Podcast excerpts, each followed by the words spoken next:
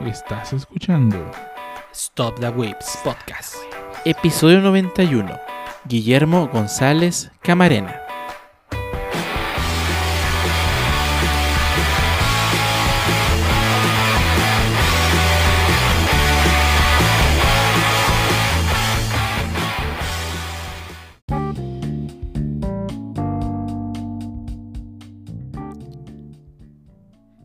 Bienvenidos a Podcast, episodio número 91. 91. Eh, lo dije bien.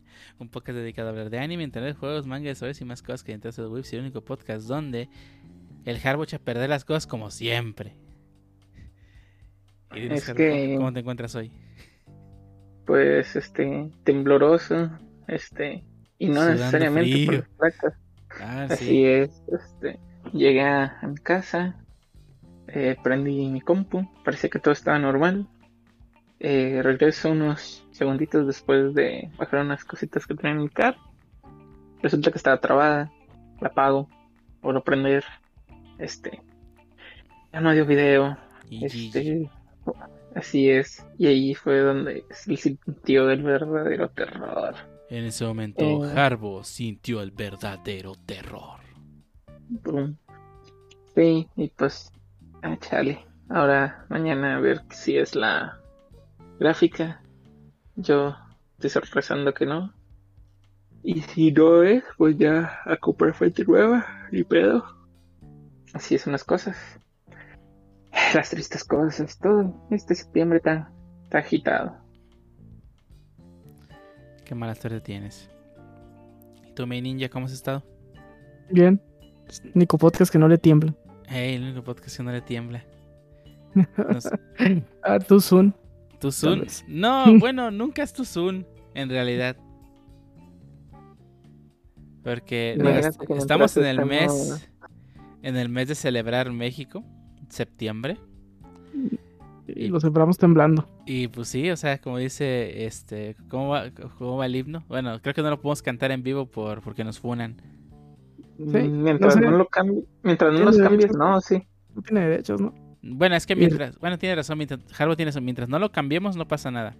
Sí, sí, Pues retiene no, tu centro es de la que- tierra. Ey, Vamos. Así exactamente. es. Y vaya que, que resonó. Y retembló. Y volvió a temblar. Ah, el, el de ayer yo no lo sentí. yo sí. Ah, Yo, caray. yo estaba dormido. No, a mí sí se me agarró. Estaba este, terminando unas cosillas que tengo pendientes de entregar. Y pues, eran como a la una y media y boom.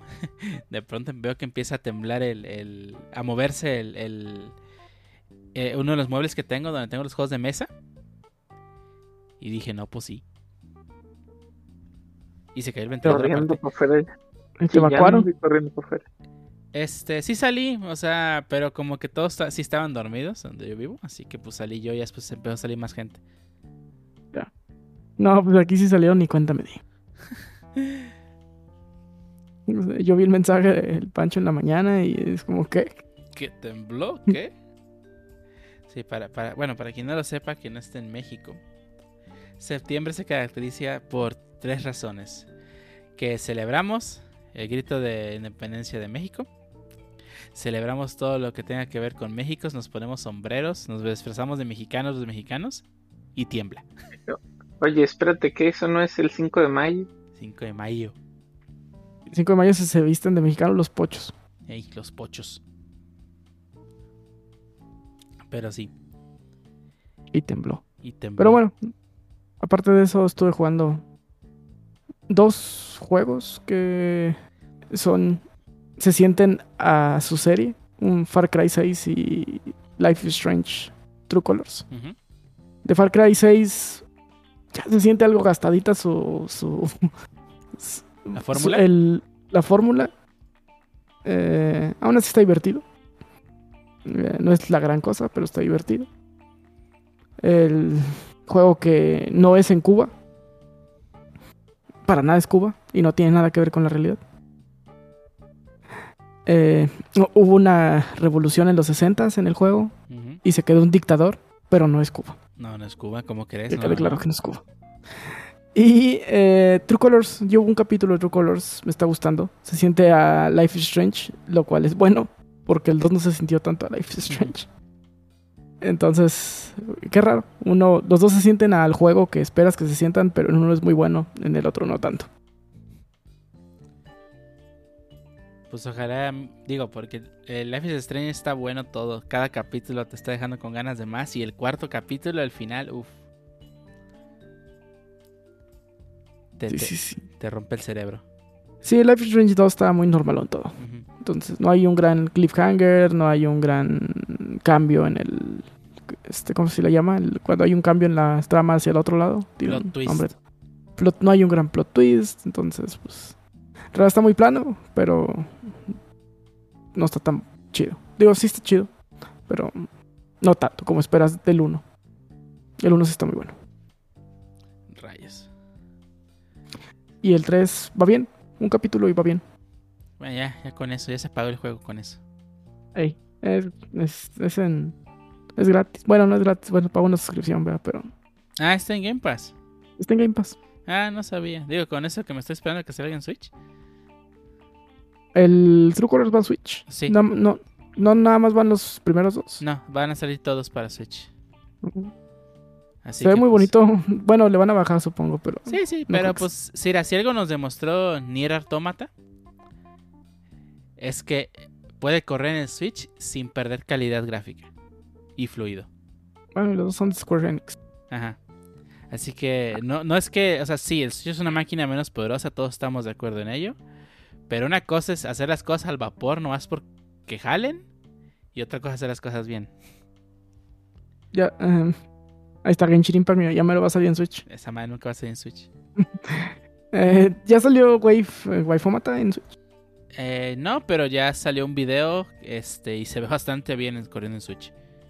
No trae un mensaje abajo de esto no está corriendo en Switch. No, porque el video era, era capturado directamente en... el- Bueno, puede haber sido un video de YouTube corriendo en Nier, ¿verdad? Digo, eso. Mm, pero ujú. no, era directamente en, en, en un OLED, me parece.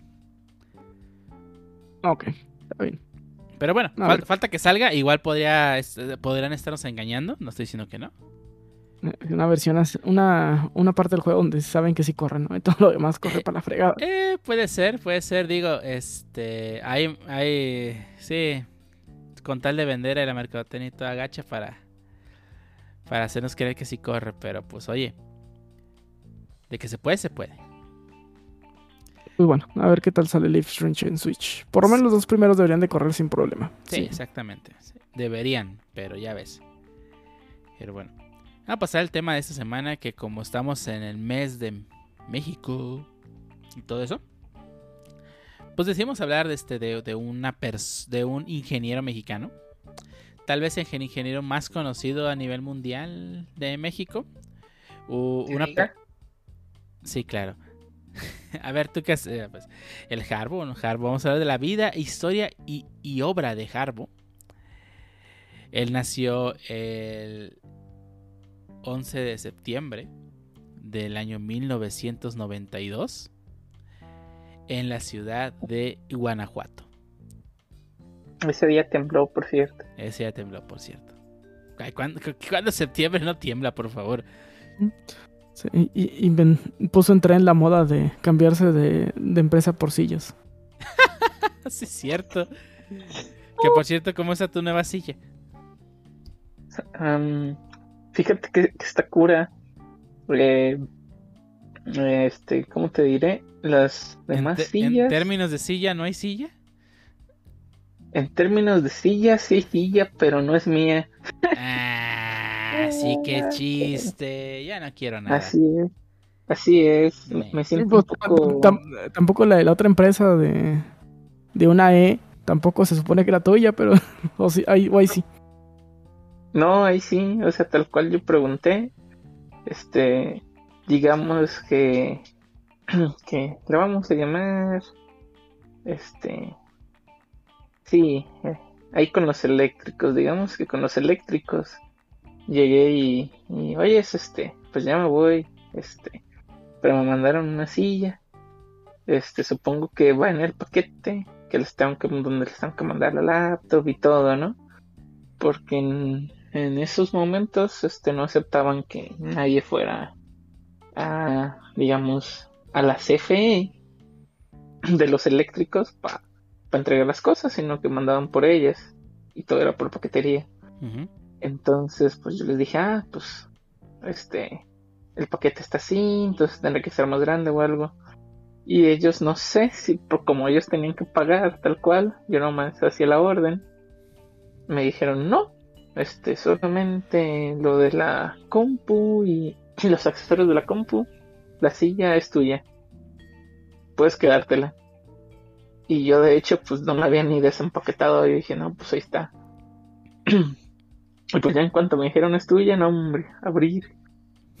y de hecho no, no, no la quería abrir, yo ahí la iba a dejar, pero mi antigua silla de escritorio, lo que viene siendo la ¿cómo se llama? Este, pues como la estrellita que tiene abajo, ¿no? Esa fue la que se partió. Entonces realmente, pues todo lo demás sirve. Entonces, eh, sí he buscado la, la pura estrellita, pero así ya como de, ¿cómo se llama? De fierro, o no sé. Digo, digamos, de un metal duro, pues. Oh, sí, sí, sí, llegó norteado mi compa. Sí, sí, bueno, fierro pariente. bueno, de, un metal así, pues que sea, sea duro. Y sí encontrado, pero la neta me ha dado flojera pedirlo. Entonces, y así tendré ya literalmente dos sillas, pero pues realmente ahorita no necesito dos sillas. Y pues me quedé con la, la silla eléctrica, digamos, ¿por qué no? ¿Qué? O sea, la silla de los eléctricos. ah. Dale calma, dale calma, no, no, no, ¿Qué? ¿Una silla con LEDs? RGB. RGB. No, sí, No, pero no, no vamos a hablar de, de Harbo. ¿Qué pasó? Sí es, sí es eléctrica, Harbo, pero no era para que te sentaras, no. No, Harbo, ¿dónde te sentaste? Chale. Y también, y también tembló, digo, ¿qué? Ah, ya seguí con el podcast, no olviden. Y se comió pastel, no. No, Harbo. Pero bueno, Vamos a hablar de un ingeniero de verdad. Ah, ¿qué dijo? Vamos a hablar de otro ingeniero eh, de México. Eh, por el motivo de la celebración de la independencia de México. Ya saben, cada septiembre. Eh, vamos a tocar el tema de un ingeniero mexicano que probablemente sea el más conocido de todos los que ha habido, ¿no? Que los hay más, pero vamos a tocar el tema de este. Es el llamado, bueno, conocido llamado Guillermo González Camarena, que es quizá el, inventor más prolífico de México del siglo XX. Es principalmente conocido por haber inventado la televisión al color, aunque en realidad es un tema un tanto debatible, el, del cual ya llegaremos a tocar este, este punto, ¿no? Pero su genio no solamente se limita a este ámbito. Nacido en Guadalajara, Jalisco, el 17 de noviembre de 1917, o sea, tres años antes de la, de la Revolución, que se celebra en noviembre, para aquellos que no estudiaron historia. Este, González Camarena tenía dos años cuando sus padres decidieron mudarse a la Ciudad de México, en donde transcurrió la mayor parte de su vida. Siendo aún, niño, aún un niño, fabricó juguetes impulsados por electricidad.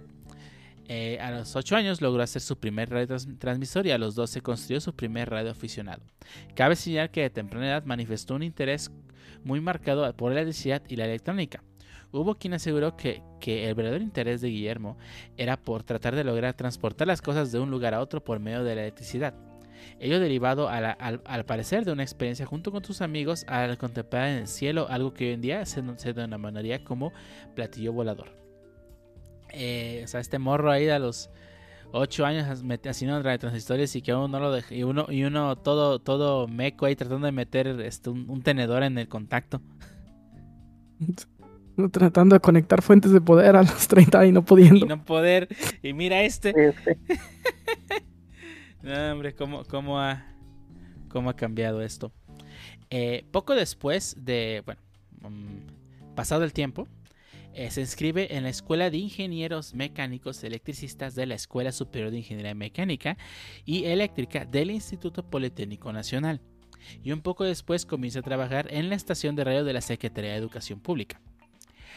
Apenas dos años después, en 1932, obtiene su licencia de operador de radio y comienza a laborar en la Secretaría de Gobernación, lo cual le permite experimentar en el laboratorio de la institución y además montar su propio laboratorio casero.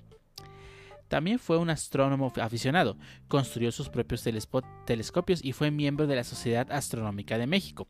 Su interés por la observación del cielo y plantear la posibilidad de viajar en el espacio se le llevó a numerosas hacer, lo llevó a hacer numerosas pruebas junto con Humberto Ramírez Villarreal, de cohetes experimentales, al grado de desarrollar platillos voladores que, este, que él llamó como electrodisco y dos, o dossiers eran los nombres que le denominaba a este prototipo. Intenté buscar imágenes de, de estas invenciones, pero no encontré nada.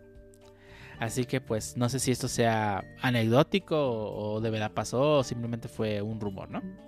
¿Ni patentes ni nada? nada. Sí, sí, le, sí busqué.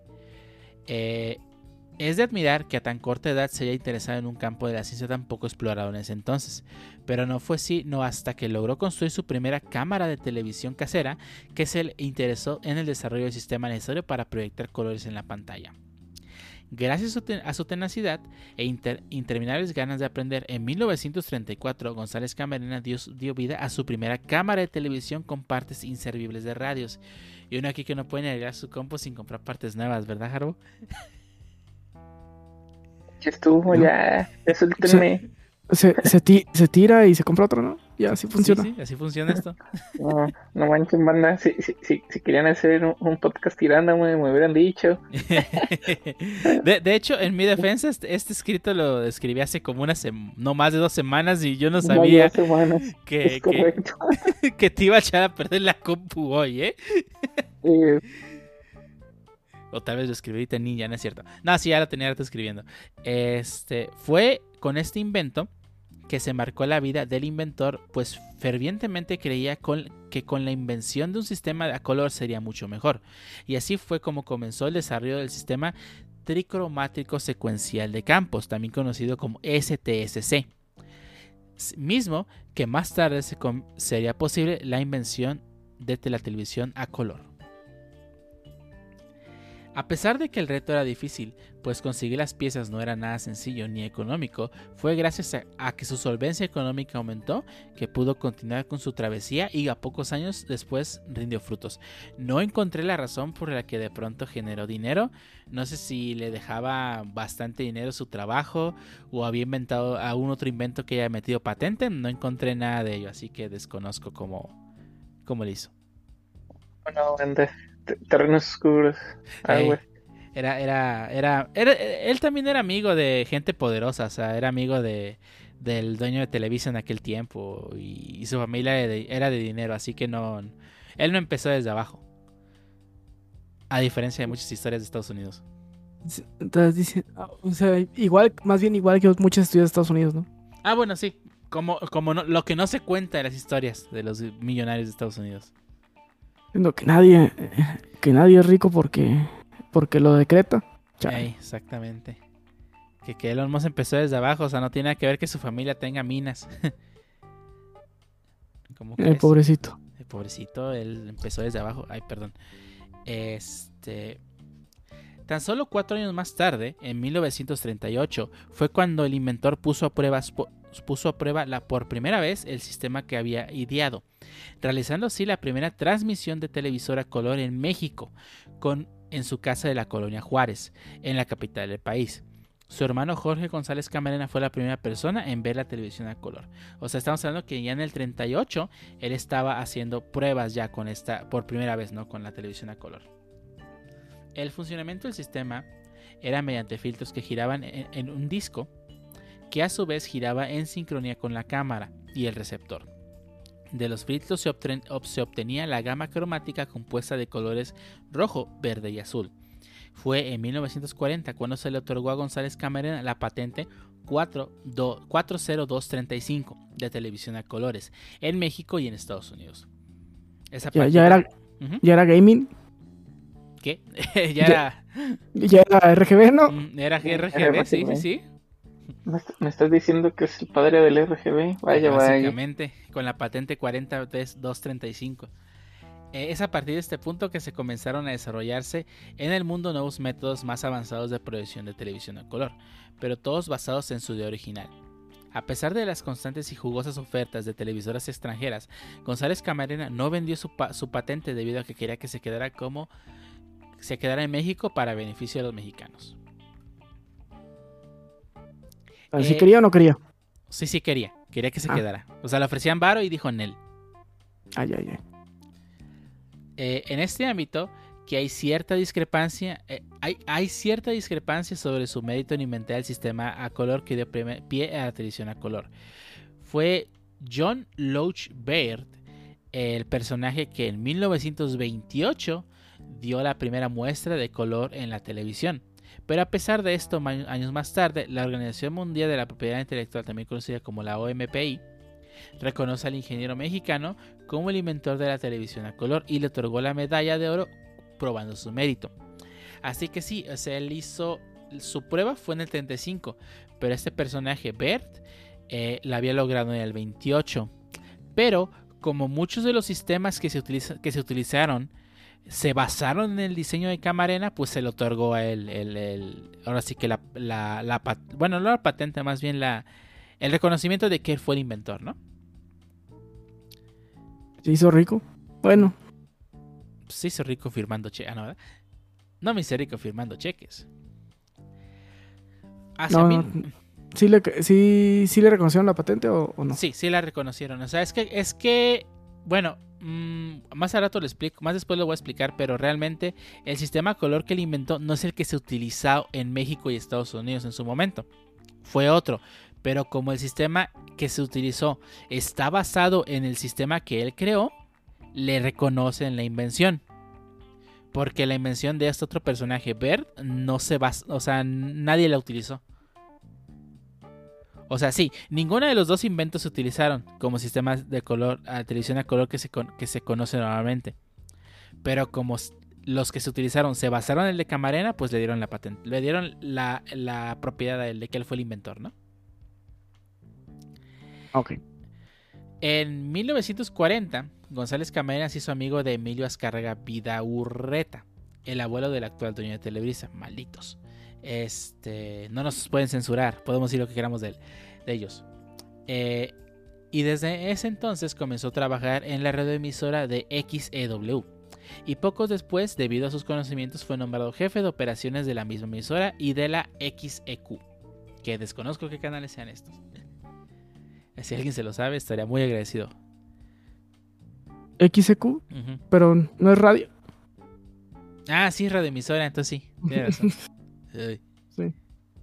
Eh, de esta manera, el ingeniero mexicano tuvo el apoyo suficiente para fundar los laboratorios GONCAM, que era abreviación de González Camarena, en, don- en donde se dedicó a mejorar sus artefactos y seguir ampliando sus conocimientos para masificar la televisión en el territorio mexicano. Esos experimentos se llevaron a cabo en circuitos cerrados, pero fue gracias a un permiso de la Secretaría de Comunicaciones y Obras Públicas que González Ma- Camarena pudo transmitir en la señal de XEGC, G- XE1GC, todo en blanco y negro, pero avanzando hacia la llegada del color, además de ajustar detalles de la calidad de imagen, intensidad de campo de señal, entre otros.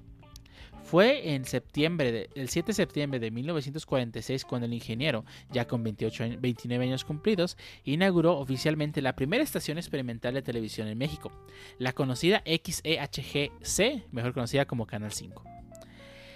Canal Es 5. XH. Sí, ese sí me acuerdo. por Los anuncios. XHGC. Sí, yo también me acuerdo. Estamos viejos, no mames.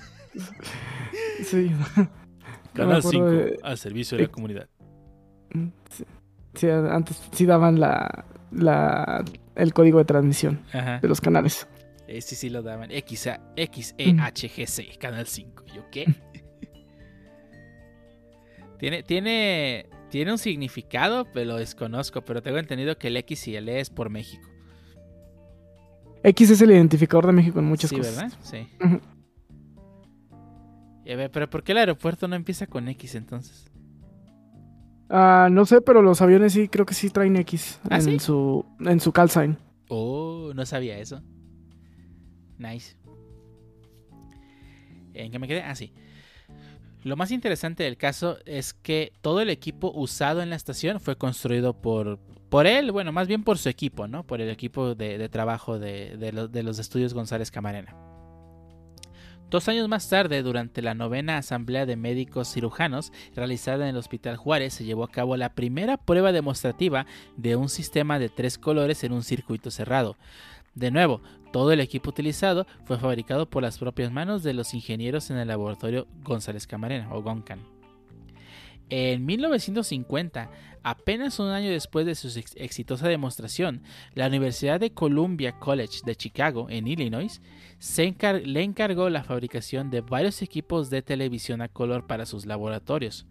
Durante los dos años siguientes, González Camarena reforzó, se esforzó en realizar múltiples pruebas para en una señal, además de consolidar su alianza- con los canales 2 y 4 del telesistema mexicano luego renombrada a Televisión Satelital SA, mejor conocida como Televisa.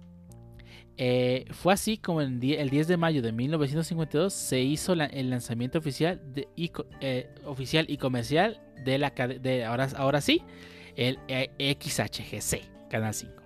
No, porque el otro era experimental todavía, por eso lleva la era experimental. Entonces, XHGC sí es Ese es Canal XH 5. como, identificador de transmisión mexicana, supongo, y, y GC de González Camarena. ¡Oh, sí es cierto! Me acaba de explotar el cerebro. O sea, es X de México, E de experimental, la H no sé qué carajos.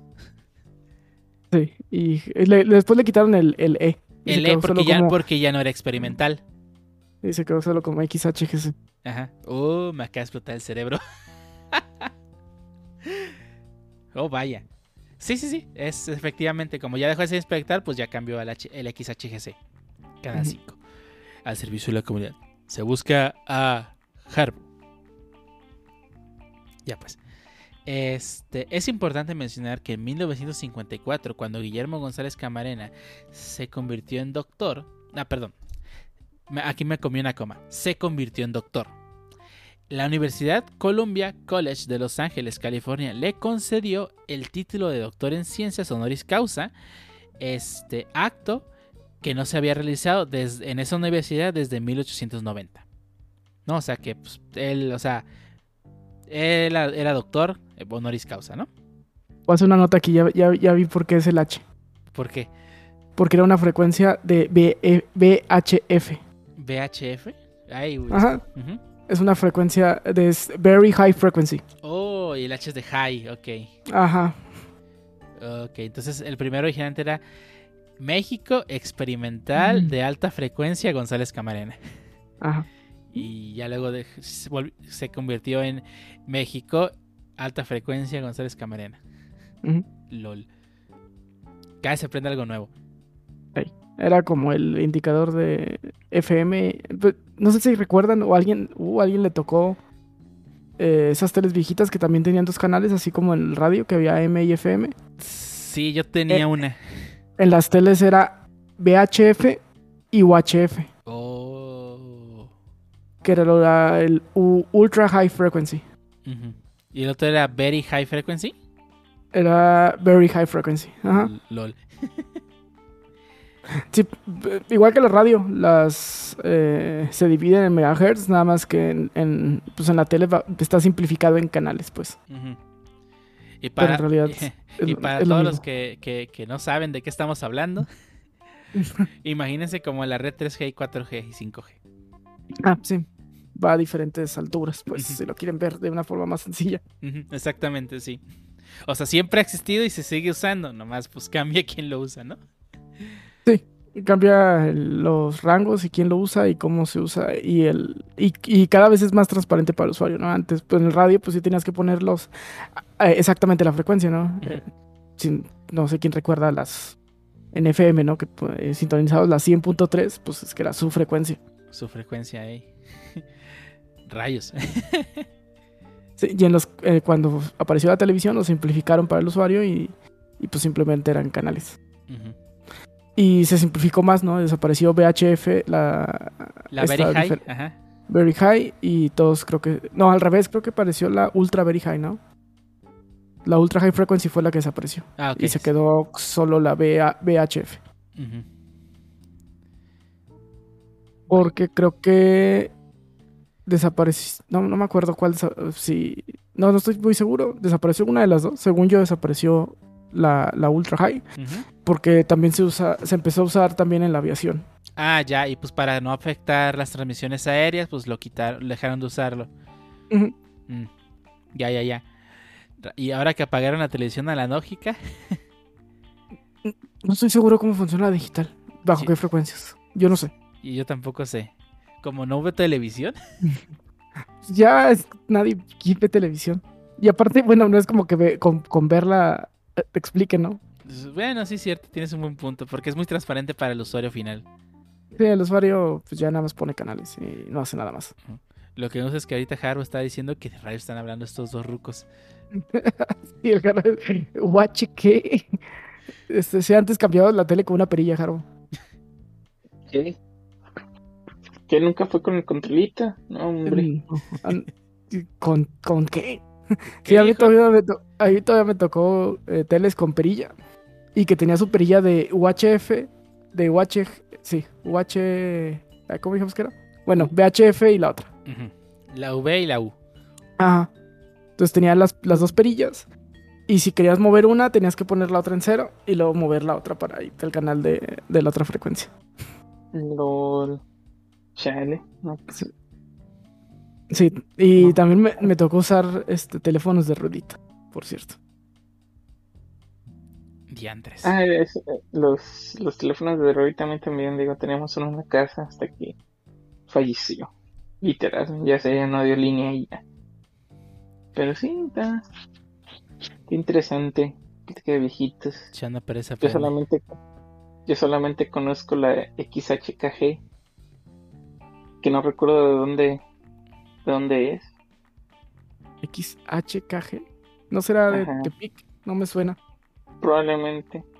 Y la otra era la XH que todo el mundo conoce, pues, pero. XHRB era un chiste, güey, no existía. Sí, no existe.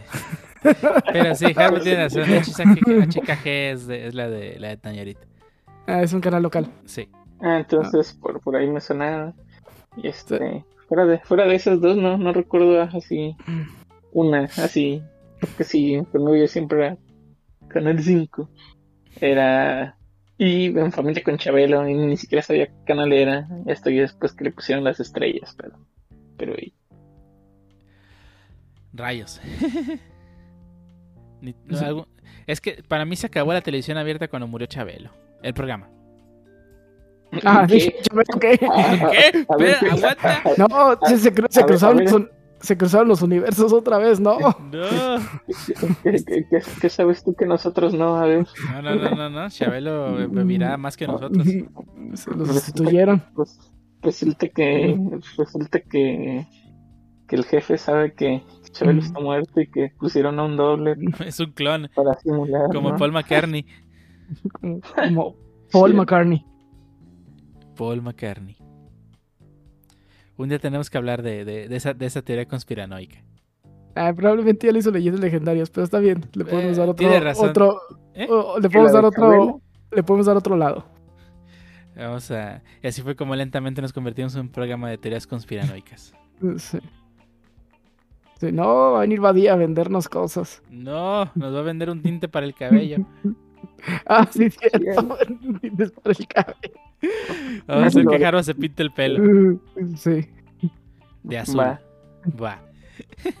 No, de, de- ¿cómo se llama? De pelirrojo, cerrando ciclos el Haro, ¿no? Ey, pelirrojo cerrando ciclos. Sí. To- Todo esto me recordó cuando al- a todo el internet de celular le decían el 3G. ¿Te conectas hasta el 3G? Ah, no, ¿Qué? ma, ¿qué es eso? ¿En, en serio? Chale. Yep. No, no. Jeje. Sí, sí, sí. Pues es que no había otro, o sea, el 3G era el internet porque no había otro, el 2G no daba internet. sí, el que se conoce como H. H, ¿no? H, H. No, el- el- el H más el es H. 3G. Ah, el H más 3G. Ajá. Y el. Ahí. No me acuerdo cómo se El llama. H, el H, no, el E, era una E, una E, el- tal cual. Ey, era E, sí, es cierto. Y, y sí daba, pero era, o sea, necesitabas, o sea, cargas mínimas. Ah, no sé, por ejemplo. plano prácticamente. Sí, es que recuerdo que, por ejemplo, cuando. es más, estaba yo en el TEC. Eh, Lo- Eran los, Sí. men- los mensajes multimedia, ¿no? Sí. los MMS que en, en lugar de SMS. No, no, no, no, no, pero es que ahí te va, lo que sucedía es que cuando, Por ejemplo, cuando tenía, recién estaba WhatsApp, ¿no? En su medio apogeo y pues casualmente, pues yo sí tenía como que datos, entonces en, en, en este, en la ciudad hay unas partes en donde pues sí tenías el, el H y había unas partes donde tenías el E. En las partes donde tenías el E te llegaban los puros mensajes de texto plano que fueran de WhatsApp, pero si te mandaban una imagen, ahí se acababa, o sea, ya no te llegaba ni un mensaje más. Pues según yo el Oh. 2G no, el 2G no soportaba tal cual internet. Es que según Oh. yo sí iba, o sea, o sea, sí iban cantidades, pero muy pequeñitas, entonces si los mensajes estaban cortos, sí te llegaban, o sea, te tardaba, pero te llegaba. Y ya cuando llegabas, ahora sí que al H ya empezaba todo el de este. Y ya ahí la foto sin cargarse y nomás ahí. Pero sí, sí recuerdo Pues sí. que en algunos puntos Es que lo que más llegaba era a los MMS, según yo. Porque, por ejemplo, yo llegué a tener un celular que era Ay, un Motorola. Digo, no sé si te acuerdas, pero antes tenían el, o sea, mucho antes de Android, tenían este, como que el navegador embebido. Y pues en esa época no había 3G tal cual. Y te podías meter al navegador y, y podías navegar en la red. El problema es que era demasiado caro para empezar. Y lo segundo era que era demasiado lento. No. Y sí, pues entrabas. sí, sí, sí. Y No, entrabas sí, sí, sí, lento. Es que el, el 2G, según yo, no soportaba internet tal cual. Pero ya después hubo tipos de 3G que no eran 3G completamente. Le podrían llamar 2.5 o 2.7, como quieran. Pero que ya, Oh, que ya. ya- que ya agregaban tecnologías de 3G como GPRS y Edge. Que sí, Sí. eran 3G. Se les, agre- se Ah, les fueron agregando cosas encima, ah, como cuando parcheas un Ah, código ya. viejo para que soporte nuevas cosas. Sí, pero 2G tal cual no sopor- soportaba más que MMS. Eso era lo más que llegaba. Ah, ya, ya, ya. Pero pues ya llegando con la llegada del, del 3G, ahora sí ya te conectas a internet, ¿no? Sí, directamente a internet. Sí, yo tenía un Windows Phone en el- los tiempos del 3G. Ah, Windows, Phone. Phone. Windows Phone, no mames. Oye, pero, bueno, no, no, No, no, si- no era Windows Phone, todavía era Windows Mobile. güey. A su madre. Ah, eh, era lo que te iba a decir, porque el, el Windows Mobile no estaba tan feíto. Yo llegué era- a ver algunos. Era Windows Mobile de teclado que Werty. Toma. Sí, sí, sí, o sea, o sea, yo recuerdo que esos tenían que empezar, eran, ¿qué? Los... Una, hay una- había una marca que, que, que empezaba como con Palm. Era Palm, los Palm, ¿sabe qué? Y Pam, que después compró, que después compró HP, de hecho. Algo así, ajá, eran medio fa- los famosillos junto con los de Motorola, que sacaron mucho eso. Y recuerdo que traían la suite de, de Microsoft, o sea, traían Word, Excel, PowerPoint, todo lo que te imaginas, y traían Messenger. Sí, Y, era la- como y- y por eso se, se hicieron en algunos lados muy populares, o sea, populares.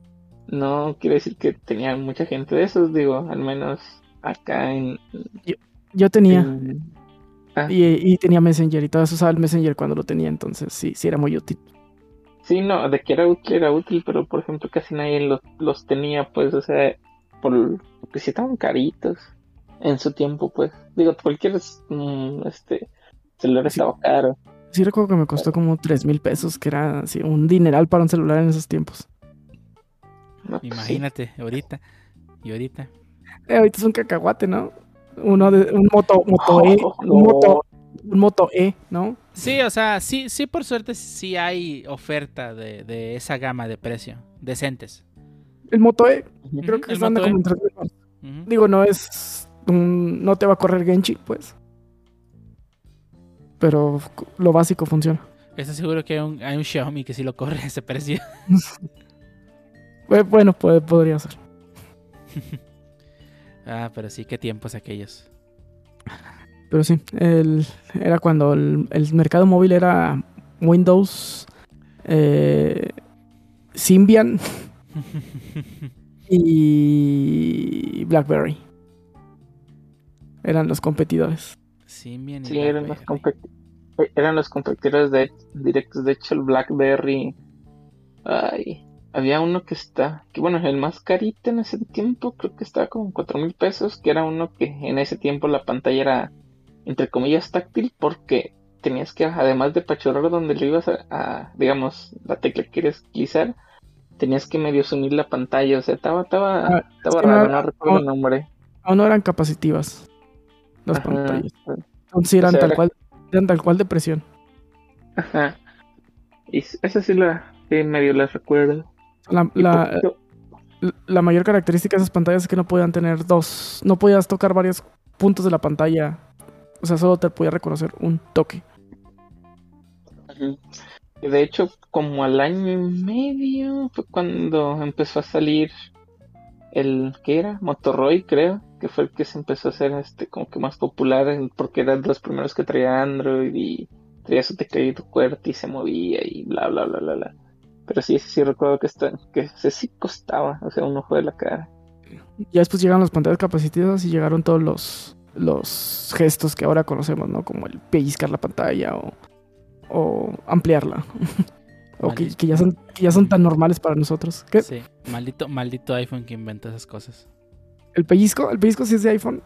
Todos los gestos de pinch, eh, el zoom in con, bueno, el de pinch, este, y todos esos de swipe son de iPhone.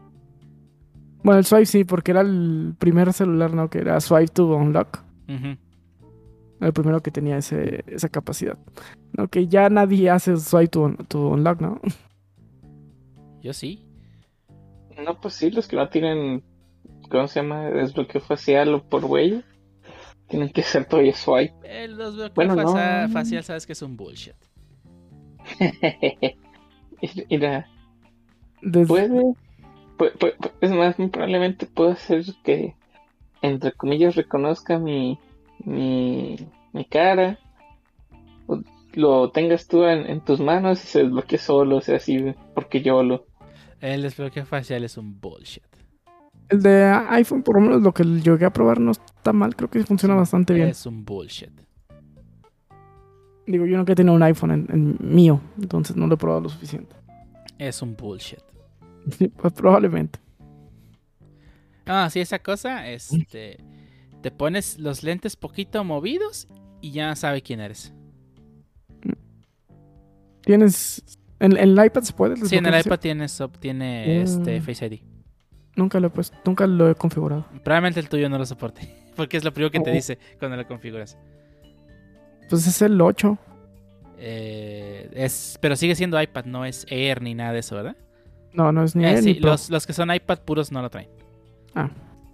Que el Air no es. No, no, no era la gama barata de, de iPad. No, ahorita la gama barata es el iPad a secas. Ah. Y en laptops. Que no es la Sí, las- eh, sí, la- en laptops es diferente, ya sé. Es bien confuso porque Ay, no- sí, ya se- pero pues no manches, ya vivimos en, en una época post Xbox One, este, Windows 10. o- eh, Xbox One. Es- Y el Xbox One, ¿cómo se llama? Eh, Xbox One. Xbox One, y el Series, Series C, Series C. No, ya vivimos en un mundo poseso, ahorita los nombres valen. No, no Ah, ya sé. Tan fácil que era. Digo, hasta Motorola, que era bien constante en eso, ya vale madre. Ey. O, o- Ya. o Samsung, que también se brincó del, del Samsung Galaxy 1, 2, 3, 4, 5, 6 y se brincó del 10, 20, 30. Es- es- es- Motorola se brincó del Moto G 8 o 9, no me acuerdo, al 60. Por- porque, pues, no sé. Y luego del 60 al 100. Sí, gracias. Ya no entendí nada. Y luego hay 60 que son más nuevos que el 100. Entonces ya, ya, ya, yo ya no entiendo nada. Yo, para mí era muy bonito comprar Motorola porque, ah, ¿cuál es el último que salió? El 10, perfecto. Es, dame ese. Dame ese. Yo sigo esperando que salga el, el iPhone 9. Ya volvieron a la numeración otra vez, ¿no? Creo No, que des- son los- después del X se, se brincaron al 11. Nunca salió el 9. pues que el X era el 10, ¿no? Sí, Ah. Y el, entonces no existió el iPhone 9. no. Es que técnicamente, entre comillado, el 9 fue el XR, ¿no? Ah, sí. Pero el, X no fue el 10. El gamma baja del X. Del X. No, es que, es que había, ajá, había un, un del X, tal cual hicieron como que la versión, pues sí, como dice este, el jefe, o sea, como una recortada, pues. No recuerdo qué recortes tenía. Pues como ahora el normal, ahora el normal es el recortado, ¿no? Y el y, ahora es el X algo, ¿no? El, el chido. No, es el Pro. O el Pro. Ah, sí, el Pro. es Pro. ajá. No mames. ¿Ves lo que te digo? Ya vivimos en un mundo, pues nos vale, nos vale los, los nombres. Lo que se hace vale. El Wild Wild West. No, no, no. Pues, ap- Aprendan de Sony. PlayStation 1, 2, 3, 4, 5 y van. y esta es la última consola probablemente. Bueno, máquina de DVD, sí, de Blu-ray. Sí. Blu- Blu-ray, dije Blu-ray. ¿eh? Ah, Sí, chale. Blu-ray. Es Blu-ray. ¿El 5 trata en Blu-ray? La versión no digital, sí. Sí, sí, la de discos, pues la otra pues no tiene discos, ¿no? Estaría muy curioso de que, ay, bueno, pues este, esta es la versión digital, pero te dejamos para que veas tus Blu-rays, carnal. Porque Bueno. estos Blu-rays. Pues no, no, no sé si los puedes comprar digitales ya también. Esos. ¿Qué? Sí, es un Blu-ray, pues.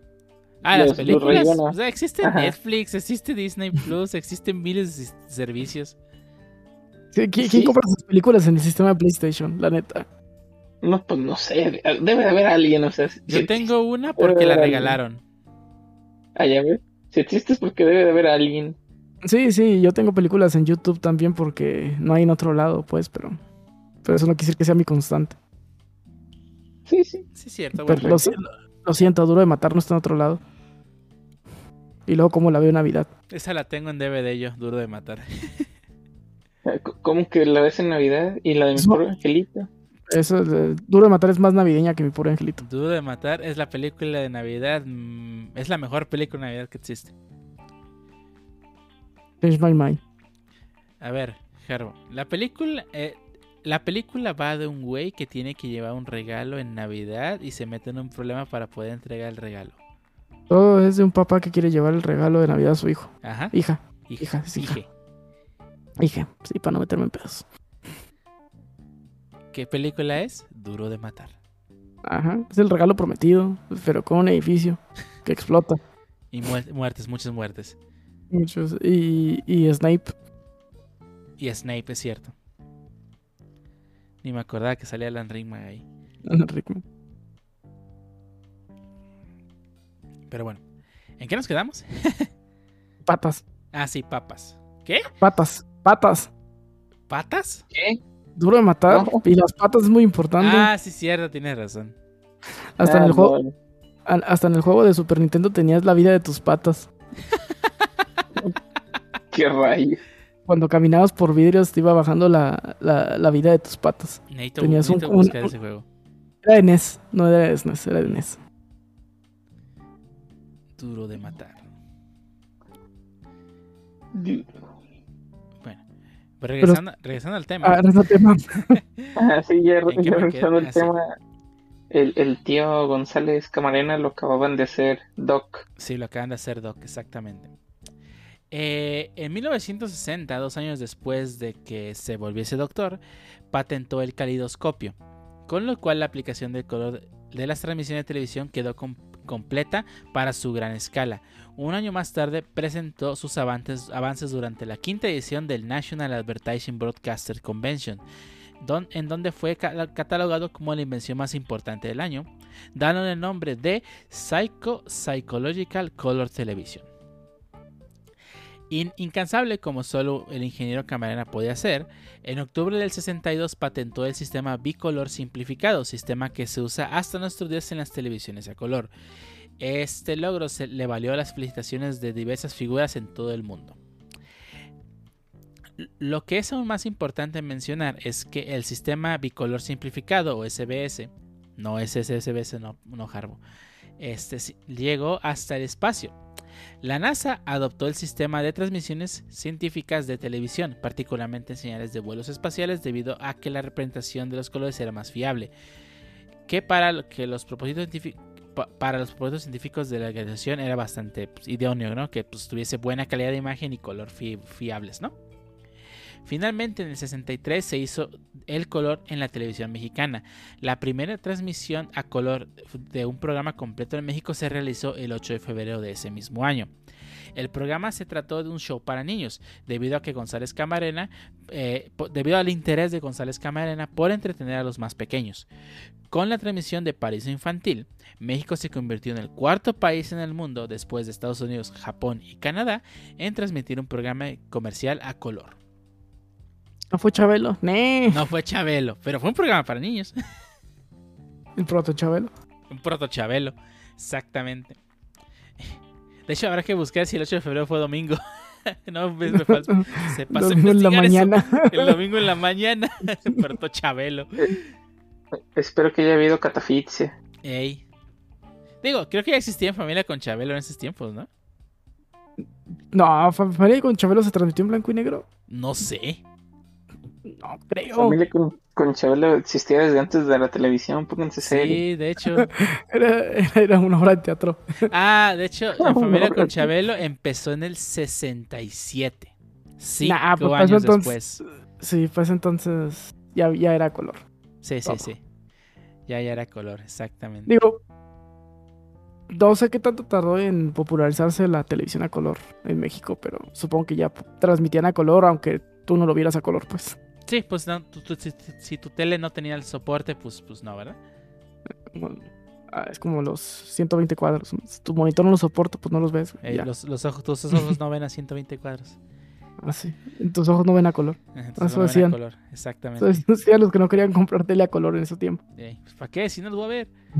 Ajá. Los mapas, no. Ok, los logros para González Camarena no cesaban. En julio del 64 consiguió el control de la fábrica mexicana de televisores Majestic. Un objetivo. Uy, sí recuerdo esa marca. Sí, yo también. Un objetivo que tuvo en su mira durante mucho tiempo. Con el control de la compañía se dedicó a la producción en masa de televisiones a color para exportar al extranjero. Tecnología orgullosamente mexicana viajando a todo el mundo. Otro gran logro llegó en el 65, donde fue nombrado consejero de la Dirección General de Educación Audiovisual y fue capaz de usar la televisión para la educación. Con ayuda de la Secretaría de Educación Pública puso en marcha numerosos proyectos de docencia, siendo uno de los primeros, siendo uno de los principales la telesecundaria. Así es, él inventó la telesecundaria en México. En México. Fue el precursor de la educación en línea en el país. Básicamente, sí. A ver que, que Classroom ni que nada. Pongo una tele, ahí está el profe. No conozco a nadie que haya salido a la telesecundaria. Yo, no yo sé sí, qué tan, yo sí conozco gente que ha salido de telesecundaria. ¿Qué tan efectivo es el modelo? No, no eh. sé, pero sí he escuchado gente que ha salido de telesecundaria. Es, es igual de efectivo que la educación secundaria normal. Ah. o sea, no funciona. o sea, no funciona. es, igual que, el, que la educación en línea. No sé, ahí sí tengo mis dudas. No, pues, ¿de que sirve la educación en línea o de que no sirve? De que sí sirve. Tengo varios eh, comentarios de maestros que, que, no. O sea, que esos dos años de pandemia fueron dos años tirados a la basura de educación. Mm. Los maestros no están preparados, digo. Ponle que a lo mejor sí sirve la educación en línea, pero los profesores no estaban preparados para ello. Tienes razón, no, no estaban preparados entre que los profes no estaban preparados, entre que los alumnos, obviamente las familias no estaban preparadas, pues sí. Los aventaron así al chilazo. Órale, pues dar las clases como sabes darlas, pero ahora a través de una pantalla. Órale. En lugar de seguir un modelo dedicado para... Pero sí. Educación en línea. Eh, eh, esperábamos demasiado. Estaría bien cura que, ah, bueno, va, este, fulanito, deja de, de estar durmiendo en clase, ¿no? Ya todo bien, este, hasta automatizado en, las clases en línea y yo lo... Sí. Si uno en la chamba o en las pinches juntas, güey, de repente es como que este, mencionan tu nombre y ay, este... Eh, sí, perdón. Eh. ¿Puede repetir Sí, sí, sí. Se me cortó, se me cortó un poquito el, internet. a, mí sí me vale, yo me pongo a hacer otras cosas ahí, contestando preguntas, revisando perras a media junta. Ah, sí, yo también sí, he hecho como, ay, perdón, estaba multitasqueando, la neta, güey. ¿Qué dijiste? sí, sí, sí. Pero bueno. Eh, telesecundaria, ok. Lamentablemente, poco después de iniciar esos proyectos, la tragedia sucedió. Guillermo González Camarena muere en un accidente automovilístico el 18 de abril de 1965 en el Cerro de las Lajas, Veracruz. Regresaba de inspeccionar un transmisor repetidor de Canal 5. Contaba con apenas 48 años. No lo sé, suena raro. Sabía demasiado el Sabía demasiado el compa. Este, este, hecho sumió a México y el mundo en un profundo luto, pues se sabe de sobra que el doctor González Camarena aún tenía mucho genio que ofrecer, digo, apenas tenía 48 años. Eh, chavo. Estaba chavo. Lamentablemente nada se pudo hacer debido a que sus hijos aún eran muy jóvenes. Este, tenían 13 y 11 años, así que no, no hubo nadie en su familia que pueda seguir su legado, ¿no? País así que su apellido pues no proliferó, ¿no? En ese aspecto. Años después se instituyó el 18 de abril como el Día del Técnico de la Televisión, en su memoria. Tras la defunción de González Camarena, la televisión mexicana pasó por una crisis para seleccionar el sistema de color que se utilizarían en las futuras transmisiones de televisión en el país, puesto que varios países tenían su sistema de desarrollo de color, Alemania, Reino Unido, Estados Unidos y eh, Francia y Estados Unidos. Este, en México tenía su propio sistema, que fue el que inventó González Camarena. Eh, pero debido principalmente a su muerte eh, y aunado a la proximidad de los Juegos Olímpicos de 68, oye, sí es cierto, murió cerca. Oye, lo, mandó a matar este. Este. Ah, ¿cómo se llama este güey? Elías Ordaz. Elías Ordaz lo mandó a matar porque sabía demasiado. Está en una isla, Está en una isla recluido con Pedro Infante y el Chabel original. Ey. Dale, dale calma, simplemente fue un día soleado ese día y ya. Este. Ah, que me quedé así. Debido a aproximar los Juegos Olímpicos de 68, el sistema mexicano se encontraba en la encrucijada de decidir cuál sería el sistema de transmisión a implementarse para todo el, para todo el mundo en México en aquellas Olimpiadas. Se contaba con el sistema PAL SCAM europeo, que, se, ya se la saben, el típico de los videojuegos de los 90, ¿no? Que tenías un juego PAL o un, o NTCC. Eh, no, los japoneses eran NTCC, por suerte. sí, los japoneses eran NTCC. Y el estándar NTCC de origen estadounidense y, el, y además en México existía el sistema bicolor de Musales Camarena. Eh, recordemos que el sistema bicolor dio origen a NTCC y a PAR respectivamente, ¿no? se basaron en esa tecnología para hacerlo, pero eran diferentes, ¿no? A la hora de implementarse. En la Junta, un grupo de ingenieros no lograron ponerse de acuerdo con el presidente del sistema mexicano, Emilio Azcárraga Vidaurreta, ya que Azcárraga había apoyado hasta el final de sus días a Guillermo González Camarena en todos los proyectos e inventos para la televisión, pero tenía que decidir sobre el futuro de una transmisión en color en México después de la muerte de su creador. Así que tomando en cuenta que, había pocas posibilidades de que alguien continuara con el desarrollo del sistema bicolor inventado por González Camarena, eh, se decidió utilizar pues el formato NTSC, que es el que fue usado hasta la fecha en muchos sistemas en gran parte de América, algunos países de esa, incluyendo Japón. Así que pues esta es la razón por la que utilizamos el sistema NTSC. Leí la diferencia entre NTSC y PAL y no la entendí. Eh, en resumen, bueno, en los videojuegos se nota más porque los PAL van a 50 cuadros, porque allá usan 50 Hz y aquí usamos 60 Hz. Mm, la diferencia real es que usa, usa, los, usa los principios del NTC con la diferencia que la señal de diferencia de color R y Y invierte la fase 180 entre una línea y la siguiente. no tengo idea. Intenté leer cómo funcionaba el sistema bicolor eh, y, tampoco lo entendí porque es algo así. Es un sistema bien analógico, la verdad. Cosas del demonio. Sí, no. Bueno, pues, Aunque me tocó lo analógico. Aunque nos tocó lo analógico, éramos niños cuando existió. Sí, ya jalaba y punto. Sí, y esa es la razón por la que utilizamos NTSC en México. Digo, podríamos haber usado, si, si no hubiese seguido vivo, habríamos usado el sistema bicolor mexicano. Y... y no hubiéramos tenido Super Nintendo. Exactamente, no, los del Gabacho no, o los de Fayuca no, podrían haber, no habrían jalado aquí en México probablemente no hubiéramos tenido nada de Nintendo porque Nintendo le vale verga el eh, México y, es como que no voy a hacer una consola nomás para México. Exactamente. Sí, sí, sí. Eh, habremos tenido muchos problemas a la hora de importar cosas como videocaseteras, este, sistemas de videojuegos. eh, televisiones en general, ¿no? O sea, solo consumiríamos productos que estuviesen en ese sistema, ¿no? Ajá. ¿Quién sabe? A lo mejor y sacaban su región 4. En esos tiempos, no, no era, no, no era el mundo globalizado que tú conociste, Harbo, lo siento. No, Todavía no había, todavía no había tele, Telecan. ¿Qué? ¿Cómo que no, no nacieron con DVD multiregión? No, No. joven. Este sí, hubiese sido un mundo muy diferente en México, ¿no? Eh, y digo, sé que es desafortunado decir que pues gracias a que se murió no pasó, porque a fin de cuentas era- una persona muy brillante y su y, o sea, y a pesar su sistema, a pesar de todo, dio origen a esas tecnologías, o sea, esas se basaron en, en lo que él inventó. Yo probablemente Camarena o alguien más, bueno, hubiera inventado un conversor, ¿no? Que Sí. tendrías que comprar para... Sí, sí, sí. O sea, tu, tu NES va a conectar al conversor y luego ya conectas a tu tele. Ajá, o probablemente este, se habrían dado cuenta que NTCC o PAL era el que rifaba y pues hubiesen cambiado todo el sistema a soportar ese, ambos, ¿no? O en el Telecan nos hubieran obligado a movernos a, a- bueno, sí es cierto. Pero pues sí, esa es la razón por la que utilizamos ese sistema aquí en, en México. Eh, y fue así como termina la historia de una, de las grandes de una de las más grandes mentes que ha dado México. Pionero en la televisión mundial, autodidacta, en parte, y genio sin el cual la historia de la humanidad pues, seguramente no hubiera sido como la conocemos hoy en día.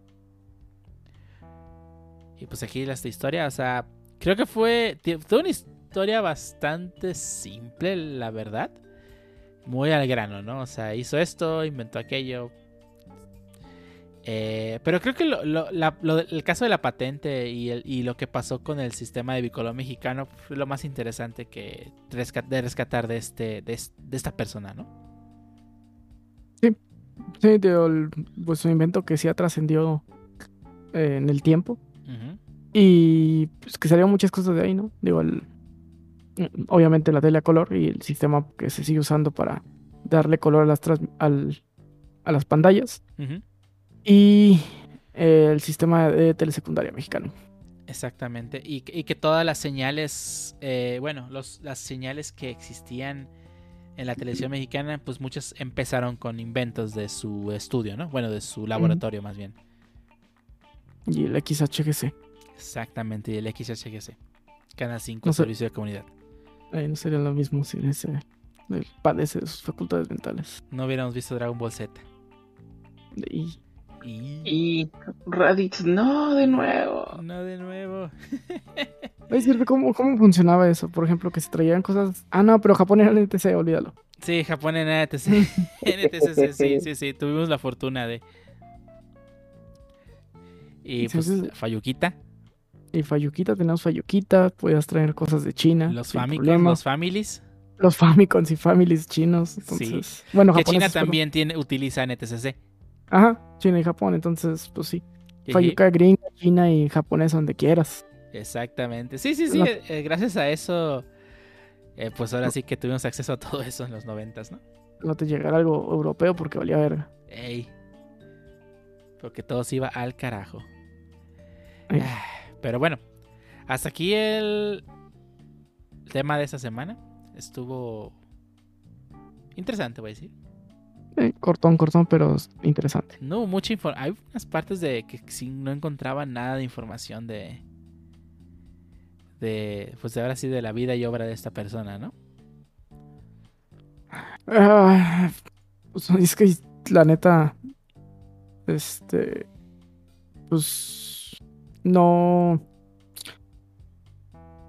no, no, no hay tanta documentación acerca de su vida, ni, ni he visto así como que libros o algo, nunca.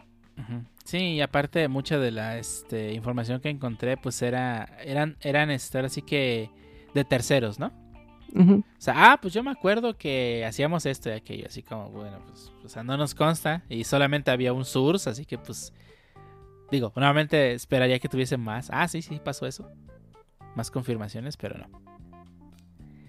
Sí, de hecho, su- su- sus referencias en, en Wikipedia de su, de su mismo artículo son eh, muchos este, eh, publicaciones de, de periódicos y no libros en realidad. Exactamente, sí. Hace falta, pues ahora sí que los expertos en este tipo de investigaciones se dediquen a, pues ahora sí que sacar algo, ¿no? Eh, sí, estaría bien. Yo, yo no lo voy a que- hacer. Que Netflix la haga película. y. Ey, Netflix necesita hacer una película, definitivamente. Sí, ahora que están metiendo que mucho que México para, digo, como uno de sus mercados principales.